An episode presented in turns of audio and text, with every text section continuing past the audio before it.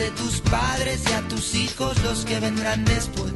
Si la miras como a tu mamá, quizás nos cambie la mirada y actuemos como el que defiende a los suyos y a los que vienen con él.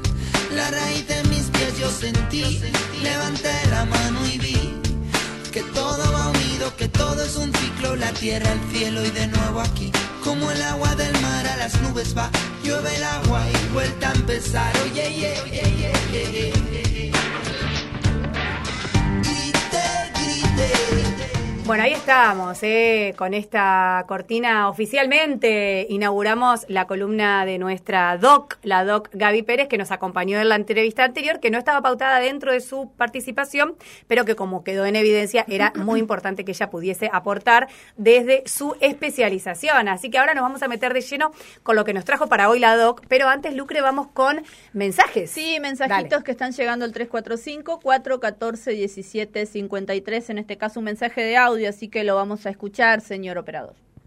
Muy lindas palabras de este organismo de abogados que luchan hasta el día de hoy por la hidrovía. Pero si ellos se retiran, si ustedes se retiran, ¿quién nos va a representar? Además hay que pensarlo realmente, es un organismo menos dentro de lo que están en su totalidad. Hay uno que se bajó, que son ustedes. Así que no veo que haya hecho un buen- un- una buena tarea. Algo pasa aquí.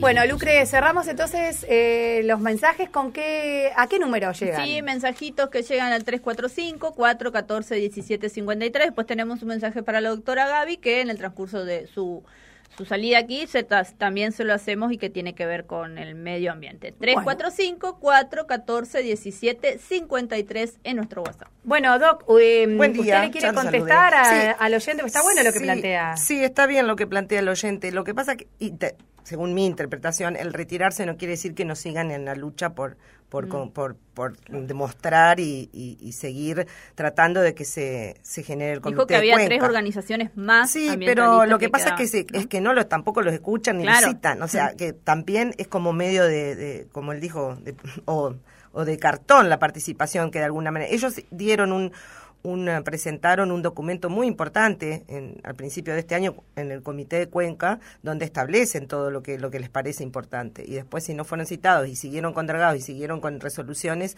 es como que también participar. ¿Por qué? Digo, no Mm. creo que se alejen de la lucha, eso es lo Claro. que quise decir, sino que lo van a hacer seguramente desde otro lugar. Lo que pasa es que da la sensación de que no quieren quedar pegados con las decisiones de ese consejo al que ellos sienten ya no los representa por las cuestiones que acaban de explicar, Eh, ¿no? claro, Me parece totalmente. que por ahí viene la Es que son. Conceptos totalmente distintos lo que cómo se está manejando a lo que ellos pretenden que se maneje el río. Así que bueno, es un poco así creo. Bueno, Bueno, y hoy ¿de qué vamos a hablar hoy, Doc? bueno, hoy en realidad el otro día había surgido algo por una noticia de las termas de Villaguay que parece que se había quedado sin agua y se lo adjudicaban, Sí, ¿se acuerdan? sí. Oficialmente al, al cambio climático y todos nos preguntamos un poco, bueno, el cambio climático sí afecta un montón de cosas, no sé si ya las aguas subterráneas, pensé. Pero entonces dije, bueno, vamos a empezar a investigar que nunca todavía tratamos o habíamos tratado en los micros el tema de aguas subterráneas, de acuíferos, de termas, de dónde viene el agua, o sea, vamos a empezar por lo básico. Para esto me comuniqué con una geóloga, que es la encargada de acuífero, el Departamento Acuífero Guaraní de la Municipalidad de Concordia, que se llama Estela Solanas, y para que ella nos cuente un poco, para que empecemos, porque esto va a dar para mucho, Mm. porque el tema eh, aguas subterráneas, como es el acuífero guaraní, termas, etcétera, tiene un montón de emergentes que tienen que ver con lo ambiental. O sea que, pero tenemos que introducirnos. Primero Ustedes que saben de dónde salen no, las aguas de las te termas. decir. Exacto. Primero tenemos que tener bien en claro de dónde sale el agua de las termas. Exacto, ¿qué es? ¿Por qué? ¿Qué es lo geológico? ¿Por qué podría haberse quedado sin agua Villaguay? Etcétera. Entonces, bueno, para eso les entrevistamos a Estela. No me digas que está en línea, Estela. Supongo. ¿Va a hablar con nosotros al aire? La- ma- está- Estela, ¿estás en línea? Ah, a ver, no se la escucha, Mauro. No, escucho, Mauro. ajá. A ver. escuchando. Ah, buen día, Estela Solana, geóloga. ¿Cómo estás? Pero muy bien, la abogada. Claro, tal cual, tal cual. Se tiraron con los títulos por la cabeza. bueno, Acá estamos con. Laura y Lucrecia, así que mm, expectantes. Periodistas. Periodistas. Claro. ¿viste? Bueno, me alegro, me alegro.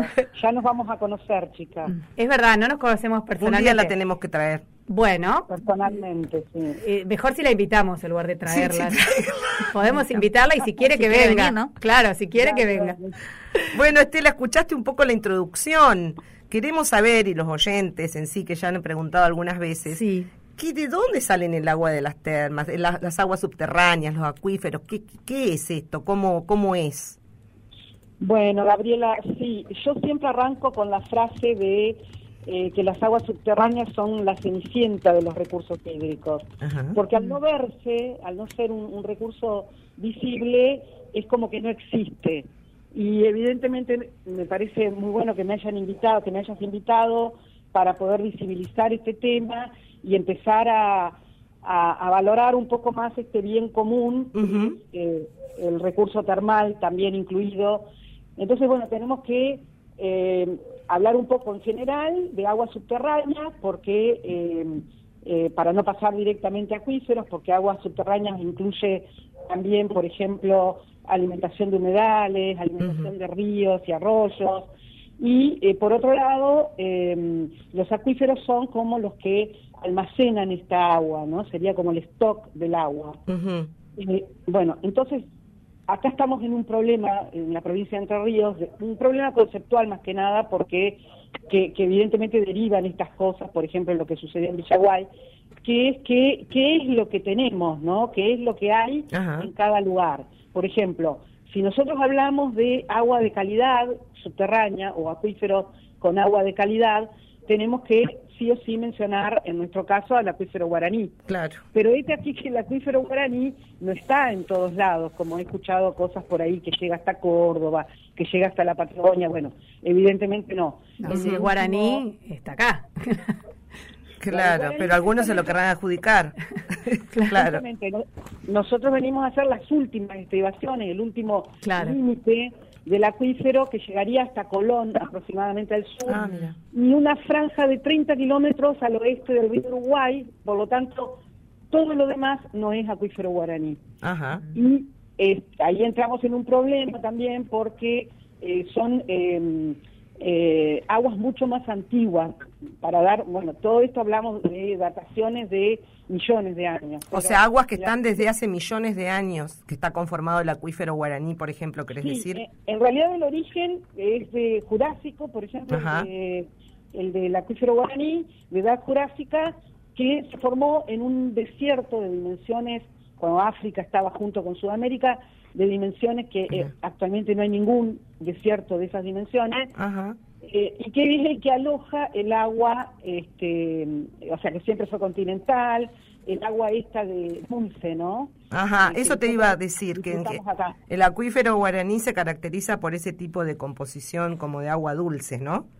Sí, totalmente. Entonces ya el resto, que tiene mucha más antigüedad, antigüedad y que los... Ah, más eh, antigüedad que el acuífero guaraní. O sea, sobre Entre Ríos hay otro tipo de acuíferos o aguas subterráneas que tienen más antigüedad de formación que el acuífero guaraní.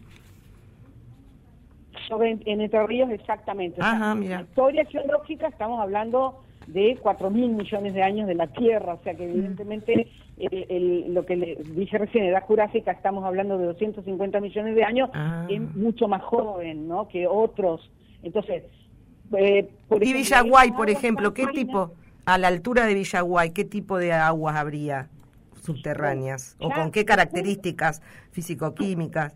Tal cual. De- al, al sur de Colón y al oeste de esa franja que dije, o sea, que está Villaguay, María Grande, Villa Lisa, Baza Bilbaso, Concepción del Uruguay. Bueno, todo esto es permotriásico, o sea, es de edad de aproximadamente 500 millones de años, o sea, el doble, Ajá. eh, o sea, donde está alojada el agua, ¿no? Son sedimentos que son mucho más antiguos y que tienen contenido en sales. Ajá, sales exacto, porque cuando uno va a las termas de esa zona son, se Son dice, saladas, mucho más ¿no? saladas, Sí. inclusive las de Villa Lisa y todo. Exacto. Sí, exactamente. Ajá. Yo fui a las de Victoria, que son saladas, y no me gustaron. No Ajá. sa- me enteré ahí que existía, o sea, estando en el agua, digo, dije- qué gusto dijiste, que qué tiene la salada, sal. qué gusto, tiene la Carlito, fuiste con Carlito Balá. Te juro. No, perdón, Estela, somos así acá, ¿eh?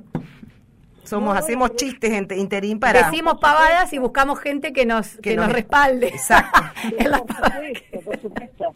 Y aparte, bueno, el conocimiento se transmite de esa manera. no- Exacto. no, podés ser dura, inflexible, Ajá. y que si no aprendés sos mala. No, no. Hay que aprenderlo amigablemente, hay que aprenderlo con onda. Total, porque por ejemplo ahora ella dijo, fui a las termas de Victoria y probé, o sea, sin querer el agua, dije, qué salada que es. Sí. Eso no se te olvida, ponele, ¿me entendés? Está bueno y que nosotros Sí. juguemos con Sí, esto cuando estamos hablando de un tema tipo geológico, de aguas subterráneas, como muy muy serio, está bueno por ahí jugar con eso.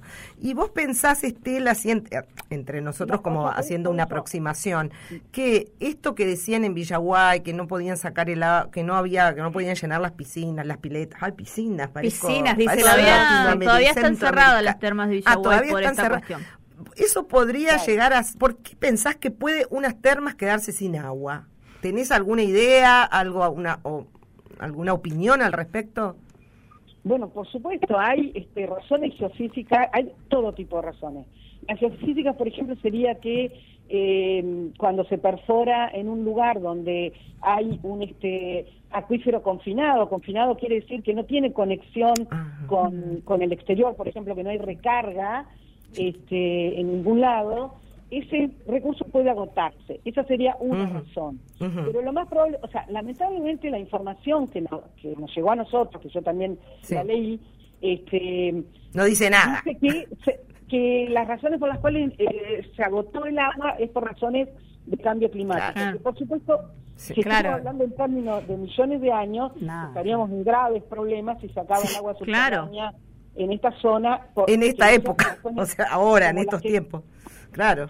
Pero subestiman un poco entonces la capacidad reflexiva de las personas cuando dicen que fue por razones de cambio climático. Decían, bueno, decí cambio, decí cambio climático, total la gente no entiende nada. ¿Cómo? Totalmente. Es Claro, más, pero eso nos llamó la atención, no.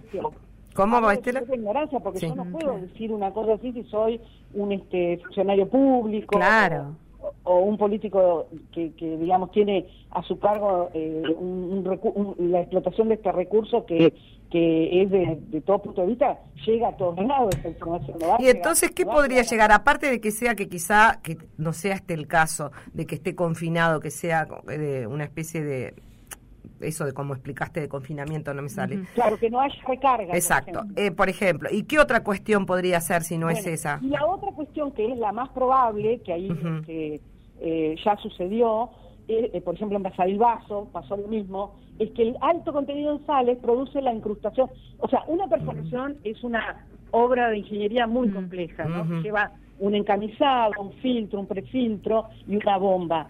Lo que pasó, por ejemplo, en Basadilbazo es que se incrustó la bol- bomba con sales Ah. y dejó de funcionar. Claro. Entonces, probablemente en este caso yo no me puedo jugar a No, decir claro. nada porque obviamente hay muchas eh, instituciones como la ARTER, por ejemplo, que es el, el ente de regulador de recursos termales Entre Ríos, que eh, eh, recibe esa información y hacen monitoreos periódicos como para saber realmente cuáles, seguramente van a hacer recursos también a ellos. van a Sí, porque llamarlos. vos sabés que yo intenté investigar desde de dónde, por ejemplo, si hay información de dónde sale el agua de cada terma y no la, no la encuentro, o sea, qué perforaciones son, o sea, por ahí se tendría que pedir un, un pedido formal al, al ERTER, poner, si yo quiero saber, digo, porque derecho a la información tengo, ¿no es cierto?, como ciudadana de, de estos temas, pero bueno, no, no, también sabía. está bueno, u- solo eh, a- apunto esto, que también está bueno, por ejemplo, si vamos a apuntar a las termas como producto turístico, que sepamos, como ciudadanas, qué es lo que estamos vendiendo, entre comillas, como producto turístico, porque recibimos familiares, gente que, por ejemplo, nunca fue a las termas, va y dice, che, ¿y esta agua de dónde sale? Exacto. Y una, estaría bueno saber, decirle, Exacto. bueno, mira, no te digo toda la cuestión técnica. No, no, no, Pero, pero sí poder decirle, bueno, mira, salen del acuífero guaraní o no, no sé, de dónde sea, pero tener como por ahí un conocimiento para socializar. Seguramente. Eh, por supuesto, o sea, la información, eh, eh, o sea, la frase típica que se escucha de los turistas que evidentemente tienen cero información es dónde calientan el agua. ¿Dónde Claro. Ajá, ¿y por qué sale caliente, Estela? Ya que estamos, porque por ahí es interesante Pero- saberlo. pero Esperá que termine Ah, perdón. lo anterior, esperá que termine de comentar lo anterior que me parece que, que sí eh, eh, tenemos derecho a esta información pública. Eh, el problema nuestro, que ya lo hemos hablado también con Gabriela, ya que justamente este es su dominio, y ya la hemos convocado para que forme parte de la Comisión Transfronteriza eh, Salto Concordia en, este, en el acuífero guaraní, es que eh, nosotros tenemos una ley de aguas provincial que es muy flojita en cuanto a expedirse con respecto al tema aguas subterráneas, eh, donde hay un capítulo de un párrafo pequeñito donde apenas menciona la existencia de este recurso y que evidentemente nosotros deberíamos ampliar. Para esto estamos trabajando también con Gabriela en una futura ordenanza de pozos y de... Ujú, de regulación del tema de los pozos en Claro, Concordia, para sí. funcionar de, de manera local acá en la municipalidad, para tener algún Mm. eh, marco legal como para poder este, regular de alguna manera desde lo local. Sí, Pero porque bueno, hay que, y por eso está, está bueno esto. Yo también me estoy, estoy ha- haciendo cursos, inclusive con Esther y participando de cursos para in- informarme bien de todo el tema de Eh, aguas subterráneas. Perdón, Estela, sí. justamente eso, bueno, estás hablando de la ordenanza, porque también la, la consulta es si debemos preocuparnos o ocuparnos de la cantidad de perforaciones que hay en Entre Ríos, porque hay proyectos, por ejemplo, en Concordia, en Puerto Yeruá, que quiere tener su complejo termal, en Federal, digo, eh, esto en algún momento va a haber un, bueno, hasta acá llegamos, digo, o, o, bueno, vos decís la ordenanza en, en Concordia, pero a nivel general hay legislación en este sentido. Eh, bueno, mira, justamente eso, ese es el hueco que tenemos, Mm. ¿no? Que evidentemente, eh, ya sea por, eh, por el afán de todos queremos tener terma o por el afán de este, eh, invertir, no, no, no hay tanto afán ahora en eso porque una perforación cuesta un millón de dólares, así que imagínense. Este, Sí, tampoco es está lleno de gente con... Claro. Algunas se han frenado inclusive hace un tiempo, ¿no? En Paraná que se intentó y ambientalistas la han frenado. Porque esto justamente, por eso recién empezamos a tocar este tema, porque tiene un montón de, como decíamos, de aristas y de emergentes ambientales. Sí. Eh, el tema de agua subterránea y el tema termal. Montón hay para hablar. Así que seguramente la bueno, vamos la vamos a convocar, invitar, llamando. porque ahora tenemos que ir cerrando, ya Sí, se nos pues se termina. nos va el programa. Sí, se nos termina el programa. Pero bueno, la última cortita te pido, Estela, la respuesta a esto que preguntaba Gaby y me sumo. Gaby decía, eh, ¿por qué sale caliente el agua termal? Y yo agrego, ¿por qué a veces sale fría? ¿Por qué se enfría? Porque, por ejemplo, me pasó que fui el fin de semana largo a las termas de Viracho y el agua estaba fría en la zona del parque acuático y demás. Y la gente, alguna gente se quejaba porque había ido a una zona termal y el agua estaba fría. Y la pregunta, la excusa que me dijeron a mí era por una cuestión de presión. A ver, ¿qué, nos puedes decir? mirá, eh, el tema es el siguiente. eh, hay dos razones por las cuales se el agua termal se calienta. Una son razones este, eh, geomorfológicas, o sea, por ejemplo, todas las termas que están sobre la cordillera eh, obedecen a eh, los movimientos telúricos, ¿no? A- obedecen a el calor el- el- Volcánico. la actividad, obviamente, la cercanía del magma y todo lo demás, eh, ya que se, se, se, se licúa hasta la, hasta la roca, la lava, ¿no? Por ejemplo. Bueno, esas son un tipo de termas que, eh, eh, por- que nosotros no tenemos porque no está asociada al vulcanismo. Nosotros tenemos el tipo termal que sería el más tranqui porque eh, es por gradiente geotérmico, quiere decir que la temperatura va a aumentar 3 grados cada 100 metros. Nosotros Ah. estamos hablando de perforaciones de más de 1000 metros, por lo tanto, si le sumás la temperatura ambiente, que acá ronda en un promedio de entre 15 y 20 grados durante todo el año, más esa cantidad, digamos, de grados a, a medida que profundizamos en la Tierra, eh, nos va a dar casi 65 grados, que es la, la temperatura en la que surge naturalmente en nuestra zona, en nuestras perforaciones. Ahora, ¿qué pasa? Lo que vos mencionás recién es la del perilago, la, Sí. la, La última, la punta. Ah, sí, la de Yui. que está en el perilago. Sí. Ese, ese, ese predio se, se eh, digamos, eh, Abastece. se hizo, Ah. claro, a raíz de eh, tener otra vista sobre el lago y demás, pero el que provee del agua termal ahí a través de un ducto, de un caño, es las termas de la Shui. Ah. Ahí tiene que recorrer una distancia de, o sea, no es muy grande, pero hay una distancia en la cual se produce un enfriamiento, ¿sí? Ah, o sea Sí. que las de Viracho se abastecen de las de la Yui.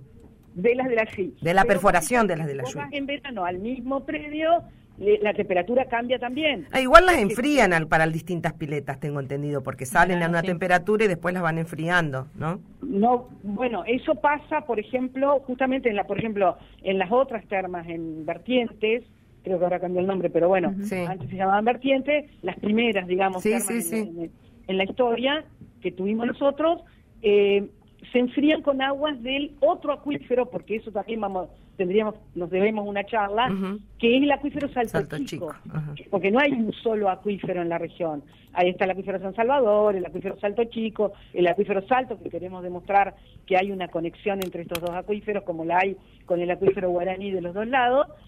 Eh, entonces, eh, ahí hay enfriamiento por otras aguas, también eh, subterráneas, que eh, en verano se puede disfrutar con otras temperaturas. Ah, perfecto. Bueno, Estela, vamos a tener que cerrar hoy porque se nos fue el programa, pero ya vas a venir, porque con Pero esto bueno, tenemos para largo. Cuando quieran. Bueno. Perfecto, cuando quieran. Mil gracias, Estela. Te agradecemos, No. Estela, ¿eh? Un abrazo. Un abrazo y gracias a ustedes por eh, divulgar esta información. Buenísimo. Bueno, quien hablaba era Estela Solanas, geóloga. geóloga. Ella está a cargo del Departamento Acuífero Guaraní Del de municipio. la Municipalidad de Concordia y como sabrán, es... eh, Como habrán, digo, escuchado, es muy valorable todo lo que Sí. tiene para aportar, muy Sí, interesante. totalmente. ¿Cuánto nos falta por saber, Ay, no? Me quedé pensando, ¿cuánto? ¿sabes eso? Digo, ¿cuán- qué poco sabemos de nuestras termas y de, primero del origen, de, del tratamiento y demás. Qué poco Qué sabemos. poco me sabemos, justamente chicas, pensando en eso. De casi todo lo Sí, que bueno. nos rodea. Y esa Sí. es un poco la idea y pensaba esta semana en el micro. Pienso en una charla que tenía que comentar que... que Ah, dale, que cerramos doy con eso. mañana. Cerramos Bueno, con eso porque ya nos vamos. Pueden ¿no? entrar en, en la UNER, en la página o en el Facebook, en mi Facebook, en el ciclo Pensar desde acá. Me convocaron para hablar de alimentos de una perspectiva de colonial y ambiental con el profesor eh, eh, Amiel, Maura Amiel. Entonces vamos a estar el, el ma- miércoles eh, 20 y el miércoles 27 a las de 18 a 20 vía streaming. O sea, De la busquen para anotarse. Nacional de porque- Entre Ríos. Sí, porque hay que anotarse para, para después ver cómo, cómo, cómo trabajamos. Pero bueno. Bueno. la idea es el alimento, pero no sabemos nada de nada, chicas. Tenemos que preguntarnos todo, No todo. lo- somos nada, No, som- chicas, no, no todo somos lo que nada. hacemos, lo que comemos, lo que consumimos. Miremos un poco. Bueno, nos vamos. Lucre, rápido Leo los mensajes. mensajitos sí. rapidito, dice muchas gracias chicas por desasnar sobre el tema acuífero guaraní, los recursos no renovables. Ahora conozco más. Vieron, ¿Y qué tan bien. legal es vender agua envasada al público? Y bueno, ya lo están tema. haciendo, Sí, que claro, acá tema. las termas. sí. El agua termal de Viracho recorre muchos metros. Desde el pozo termal habría que ver si los caños se han is- aislado para que no pierda el calor y se podría recalentar para que Viracho esté caliente, dice otro de los mensajes que van llegando con este tema. Bueno, ¿saben qué días vacunan a niños entre 12 y 7? Los, los leo rapidito. Sí, hoy- hoy, están vacunando adolescentes entre 12 y 17 años sin factores siempre. de riesgo y con turnos. Si no lo llamaron a tu hijo, hija o algún familiar, eh, esto va a seguir avanzando la otra semana porque es el grupo que mayor cantidad de vacunas están pidiendo, demandando y se están haciendo muchas jornadas de vacunación para este grupo de 12 a 17 años. Ya en la semana no hay más, es este y después quedan otros grupos que se vacunarán en los próximos días. Bueno, muy bien, impecable. Cerramos, Doc. Dale. Un segundo, el viernes a las 7 de la tarde entren en la página de Codesal o en los Facebook porque van a explicar una charla, todo lo que se está haciendo en el Perilago respecto de la Reserva Natural. A todos los oyentes que siempre consultan, Mm. Bueno. ahí van a tener la posibilidad de que varios profesionales van a estar explicando y yo, por supuesto, voy a estar escuchando. Ah, ¿no va a estar explicando usted? No, no voy a estar explicando, voy a estar de observadora. Ah, muy bien. Del otro lado de la pantalla. Después les cuento. ¿Listo?